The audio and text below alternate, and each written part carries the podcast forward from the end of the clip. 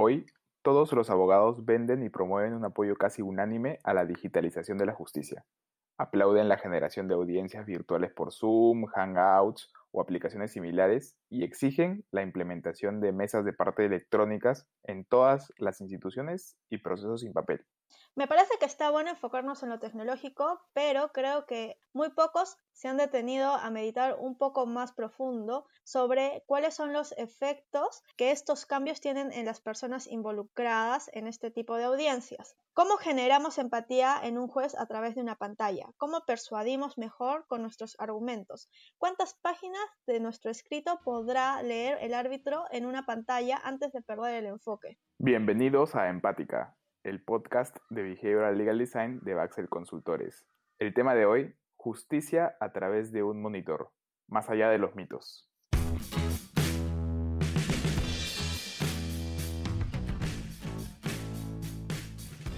Hola a todos, soy Mario Drago, socio de Baxel Consultores, como siempre, acompañado de nuestra Behavioral Legal Designer Alejandra Infantes para discutir sobre un tema que nos ha dado muchas vueltas en esta era de transformación de la justicia. ¿Existe evidencia respecto a cómo la digitalización de la justicia, como la estamos planeando, será mejor que la justicia de papel que ya tenemos? Ale, cuéntanos qué tenemos planeado para el episodio de hoy. Gracias, Mario. Yo quiero empezar con una premisa que por experiencia sabemos que es cierta. No es lo mismo llevar un proceso, una audiencia, un alegato de manera física que a través de una cámara web. Nuestra estrategia de persuasión no puede ser igual, pero tampoco debe ser como una simple adaptación, porque objetivamente la experiencia presencial está cargada de factores que una pantalla no puede transmitir. Hoy tenemos un invitado especial para hablar del tema, José María de la Jara. Él es un abogado especialista en litigio arbitral, cofundador de Psychology y fellow de Cleros. Cuéntanos, José María, cuál es tu opinión sobre lo que conocemos los abogados para discutir cómo la digitalización de la justicia puede impactarnos y de la necesidad de tener un enfoque más amplio sobre el diseño del proceso, un proceso que además nunca nadie ha experimentado. Hola, Ale, ¿qué tal? Sí, eh, efectivamente yo creo que es, como lo dices, ¿no? La, reacción casi instantánea del sector legal ha sido hacer como, como si no pasara nada. Como decía hace un rato Mario, se han organizado webinars, eh, enviado boletines, creado protocolos que creo que pretenden mostrar que los abogados nos sentimos cómodos en las audiencias virtuales y de otro lado también he visto una fe ciega en la tecnología. Los pocos errores que se han identificado eh, han sido también rápidamente barridos debajo de la alfombra por la confianza en que nueva tecnología va a solucionar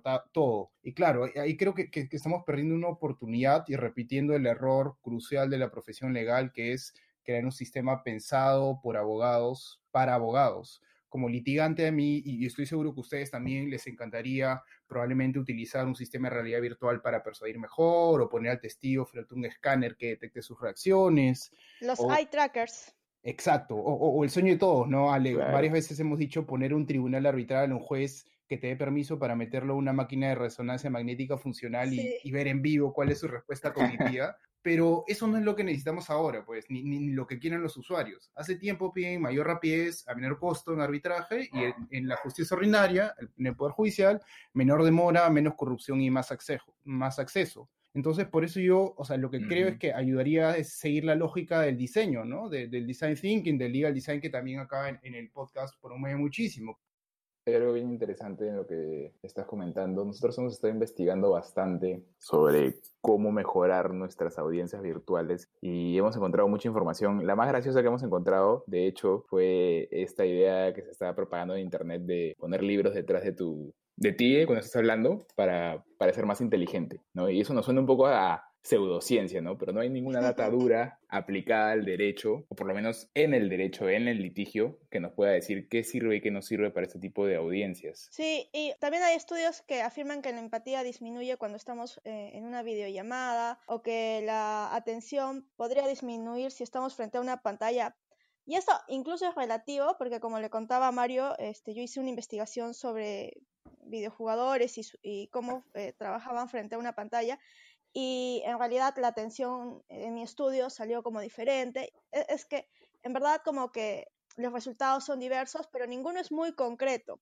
Pero más allá, lo que me gustaría saber es cuál es la mejor manera de transpolar todos esos conocimientos y aplicarlos al derecho, porque aún no hay certeza de cómo toda esta información nos va a servir como abogados. Eh, exacto, Ale, como dices tú, eh, si, te das cuenta, esos estudios que estás eh, mencionando tú sobre empatía, por ejemplo, en un ambiente digital, todo ese tipo de estudios que ya está, han realizado los psicólogos, los marqueteros, desde los años, yo he contado desde los años 80, todos esos estudios se están dejando de lado por el afán de mostrarse como expertos en el, este nuevo ambiente digital, ¿no? Por ejemplo, también hemos escuchado todos que ahora, eh, eh, abogados que salen a decir que ahora es más fácil eh, leer a los testigos porque se ve su cara de, más cerca, ¿no? En las pantallas.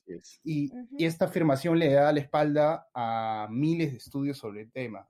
Y cuando digo miles, no estoy exagerando. Eh, metaanálisis, por lo menos yo he leído cuatro metaanálisis y en el último que leí eh, es uno que revisa más de mil papers de, Lisa Feldman Barrett, junto a otros cuatro psicólogos que pensaban todos muy distintos, pero eh, revisan más de mil papers y llegan a, una conclusión unánime, que la habilidad de detectar estados emocionales a partir de movimientos faciales carece de sustento científico. Y creo que este es otro ejemplo de cómo estamos saltando intuitivamente a las conclusiones en vez de pausar un momento a reflexionar sobre los problemas de forma interdisciplinaria. Sí, incluso como en algún momento conversamos, este Paul Ekman, que es el, el autor de la teoría de las, em, de las microexpresiones faciales, cuando se popularizó su, su, su, teoría sobre ellas, este, salió a decir como, o sea, es pseudociencia las, eh, el sistema no verbal en verdad es un sistema complejo y que se complementa con el lenguaje también del cuerpo. Entonces no podemos llegar a conclusiones como, ay, sí, ahora porque estoy viendo a, la cara al testigo o a la persona que da la audiencia, me voy a dar cuenta si es que me va a mentir o no. Sí, lo que sí, de, experiencia propia además, y creo que de la experiencia de, los litigantes con los, que, con los que todos hemos hablado, una audiencia física y una audiencia digital no son iguales. ¿no? Te tienes que preparar diferente, hay un nivel de estrés distinto. Lo que sí es cierto, y creo que, que eso apunta muy bien el ejemplo que pones del metaanálisis del tema de testigos, es que todavía no hay nada que determine cómo es que se tiene que hacer bien o cuál va a ser el resultado de una u otra manera de actuar en frente a un proceso, un proceso digital, digamos. Y lo que me preocupa a mí es que la gente considere que es suficiente con pasar de lo físico a lo digital haciendo una mesa de partes virtual o llevando las audiencias por, por Zoom o Google Hangouts, como decíamos al principio, y creo que esto no es así. Tú antes nos habías comentado algunos ejemplos sobre cómo una digitalización que no está pensada en el usuario puede tener realmente un impacto social importante. Sí, eh, a ver, acá uno encuentra un espectro de, discusiones que se han tenido en, en, otros países frente a la justicia digital y a partir de eso, de hecho, uno puede pronosticar que seguramente alguna de estas conversaciones también se van a importar a, nuestra realidad. Eh, por ejemplo, en, en un extremo, hay quienes han argumentado que si el acusado se conecta a través de una videoconferencia en un proceso penal, no estaría presente como lo requiere la cláusula de confrontación de la sexta enmienda de la Constitución de Estados Unidos. Eh, aunque nuestra relación con la Constitución es bien distinta, no es tan profunda como en Estados Unidos, seguramente vamos a tener ese tipo de discusiones formales acá en el Perú, lo imagino, una afectación al debido proceso, etc. Pero lo, lo que sí me parece más interesante es que también hay investigaciones que van a la sustancia, que van a la carne. En el 2013 hay una entidad inglesa que revisó 211 audiencias en las que se discutía si el juez de una corte de inmigración otorgaba libertad bajo fianza y los, acusados podían elegir entre realizar el pedido cara a cara o hacerlo a través de una videoconferencia. Y una diferencia eh, muy marcada que se nota en ese estudio es que cuando el pedido fue a través de una cámara, el juez lo negó en un 50% de las oportunidades. En cambio, cuando el pedido fue cara a cara, la negativa bajó drásticamente, hasta solo 22%. Entonces, creo que estos dos ejemplos un poco nos, nos ayudan a ver todo el espectro. Van a haber discusiones formales, pero también hay asuntos sustanciales que tenemos que tomar en cuenta y comenzar a pensar de manera interdisciplinaria en las soluciones. Tus posibilidades de salir libre son 28% mayores solo por estar frente al juez. Claro, exacto, sí. O sea, cuando el pedido es a través de una cámara, el 50% le dijeron que no. Y cuando fue cara a cara, al 22 le dijeron que no solo al 22. Claro, ese es el tipo de cosas que en realidad deberían tomarse en cuenta para cuando se implemente realmente el, sistema digital en el Perú, ¿no? No es simplemente, vamos a poner internet a todos. Eso no, no basta. Y, y, eso, Ojo, no, significa que, eh, que, la justicia digital no sea el futuro, pero digamos, un, cambio básico que tendría que haber o un ajuste básico sería informar a, la persona que va a acudir a, que va a elegir entre cámara o cara a cara sobre estas estadísticas para que pueda tomar una decisión más informada. Sí, incluso no, no solo la persona que va a acceder a la justicia, sino también me parece un dato súper importante que tomen en cuenta los, los agentes decisores, por ejemplo los jueces o los árbitros, que su decisión podría estar eh, sesgada por la forma en cómo se presenta la, la, la información. Entonces, creo que, mm. eh, como también lo habíamos conversado en, otros capítulos, el cambio digital debe contemplarse como un sistema donde hay usuarios internos y usuarios externos y se debe como tomar a todos en cuenta de forma integrada, ¿no? entonces, José, eh, ¿puedes darnos de repente algunas recomendaciones o algunos tips sobre cómo crees que debería trabajarse este tema ahora que vamos a comenzar a hacerlo de manera seria? Sí, yo, yo creo, digamos, como, conclusión y con lo que me quedo yo es que eh, podremos aprovechar esa oportunidad para reconstruir el sistema de una forma distinta, dejar de hacer las cosas pensadas por abogados, para abogados, y más bien tomar en cuenta posiciones distintas de manera interdisciplinaria y sobre todo centrar el sistema en el usuario, que es quien al final eh, va a tener la experiencia en el sistema, ya sea de arbitraje o de justicia pública. Entonces ahí creo que tenemos que aprovechar la oportunidad de guardar las respuestas para después no reaccionar instantáneamente, concentrarnos primero en reflexionar sobre los problemas, adoptar la posición de los usuarios e involucrar a otras especialidades. Creo que esto nos tiene que obligar a enfrentar seriamente la digitalización de la justicia. No es solo como digitalizar por digitalizar. No podemos pretender que todo se reduzca a adecuar el proceso físico a uno virtual. Necesitamos ver más allá de la cámara web. Por ejemplo, y yendo a lo más simple, no podemos pensar que las audiencias orales virtuales serán equivalentes a prender una cámara y hacer lo mismo que haríamos en una audiencia física. Es importante tomar en cuenta los elementos extrajudiciales que influirán en la transmisión del mensaje.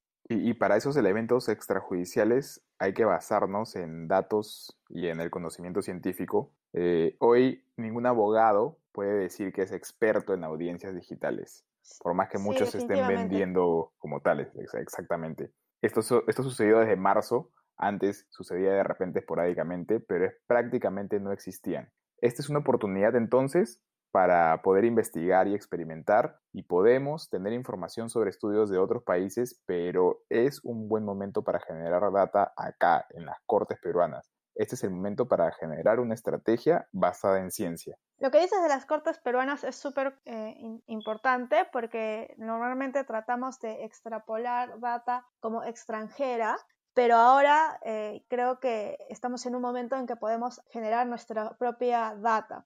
Yo quiero complementar eh, tu comentario invitándolos a ver el derecho más allá de un enfoque meramente jurídico y usar otras ciencias como el diseño, la psicología o incluso la educación. Es decir, no nos enamoremos de la solución que nosotros como abogados creemos que es la más conveniente, sino pensemos en poner al usuario en el centro de nuestros cambios. Creo que debemos tener este mindset de complementar al derecho desde diferentes perspectivas y trabajar en equipos multidisciplinarios para tener una ventaja competitiva real frente a nuestros demás litigantes.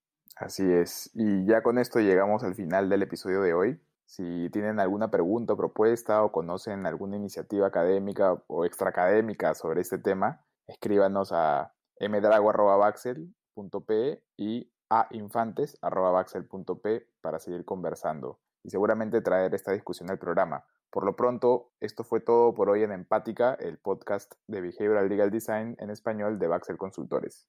Ya saben que pueden escucharnos en Apple Podcasts, Spotify, Buzzsprout o en nuestra web baxel.p. Y no se olviden de compartir para seguir difundiendo conocimiento. Hasta la próxima semana.